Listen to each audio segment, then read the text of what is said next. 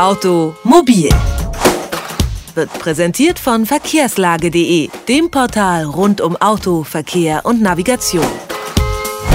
Mit dem nationalen Radverkehrsplan will der Verkehrsminister Peter Ramsauer mehr Menschen zum Radfahren bewegen. Bis 2020 soll der Anteil an Radfahrern bundesweit auf rund 15 Prozent steigen.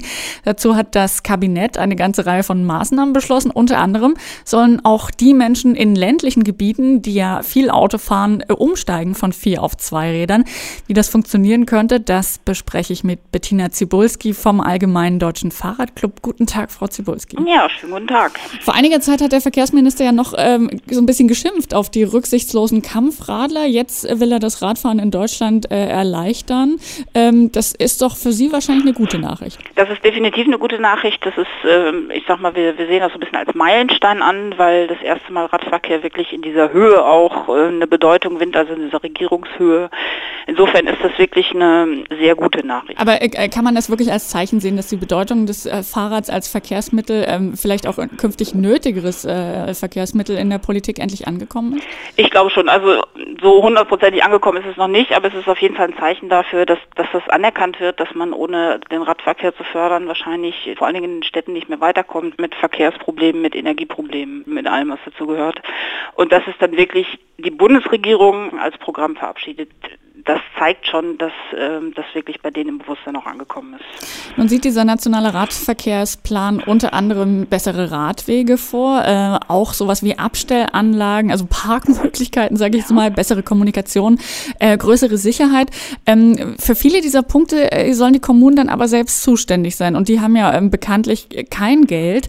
Ähm, außerdem sind die finanziellen Mittel insgesamt gekürzt worden.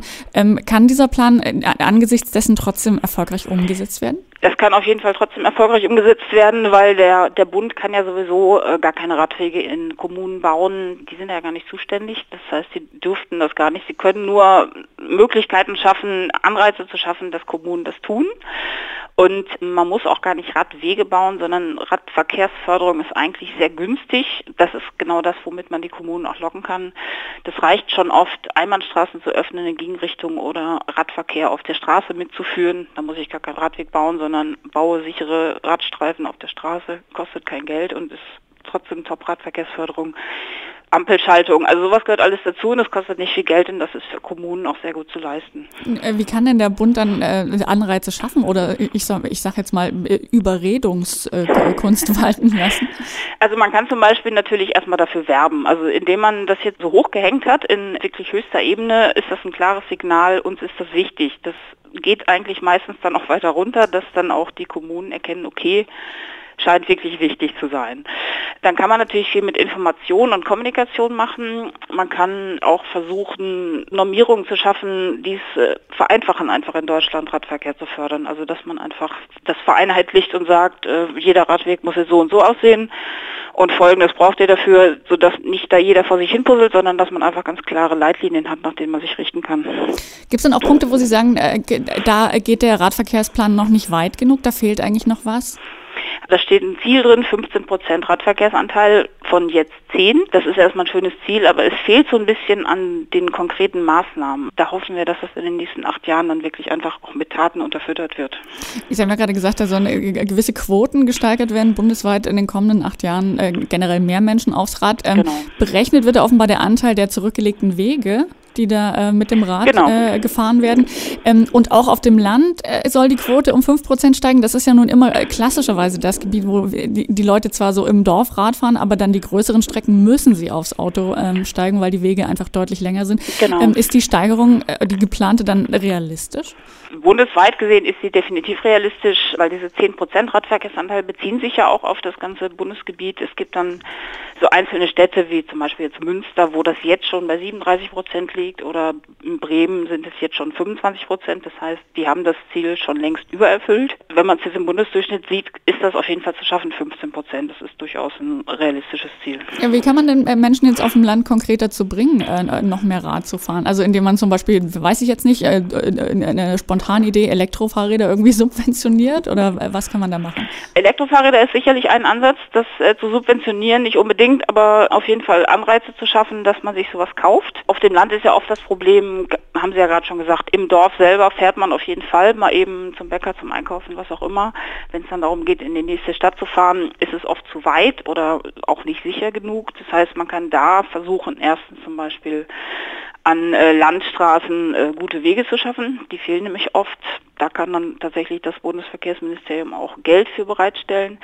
Man kann aber auch dafür sorgen, dass man äh, Verkehrsmittel super kombinieren kann. Also dass ich zum Beispiel mit dem Fahrrad zur Bushaltestelle fahre, dass da sicher parken kann.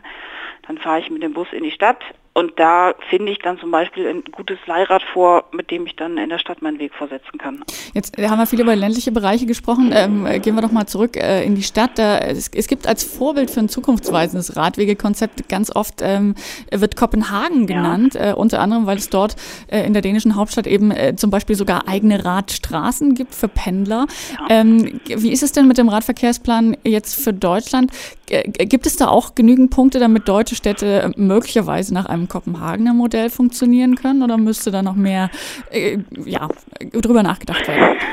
In Nachbarländern ist es so, die zentrale Regierung kann sozusagen den Radverkehr fördern und entsprechende Maßnahmen ergreifende Mittel zur Verfügung stellen. In Deutschland ist es nicht so. Der Bund erstellt Leitlinien und die Kommunen müssen es umsetzen nach eigenem Haushalt. Das heißt, so 100 Prozent äh, kann man das nicht übertragen, aber man kann natürlich schon das immer als Beispiel nehmen oder als Muster nehmen und sagen, da gibt es diese Maßnahmen, das ist passiert. Also zum Beispiel diese angesprochenen Pendlerautobahnen oder Radschnellwege, wie das in Deutschland heißen soll, ist in einigen äh, Städten jetzt schon geplant in Deutschland und das wird auf jeden Fall sicher den, den Radverkehr auch deutlich voranbringen.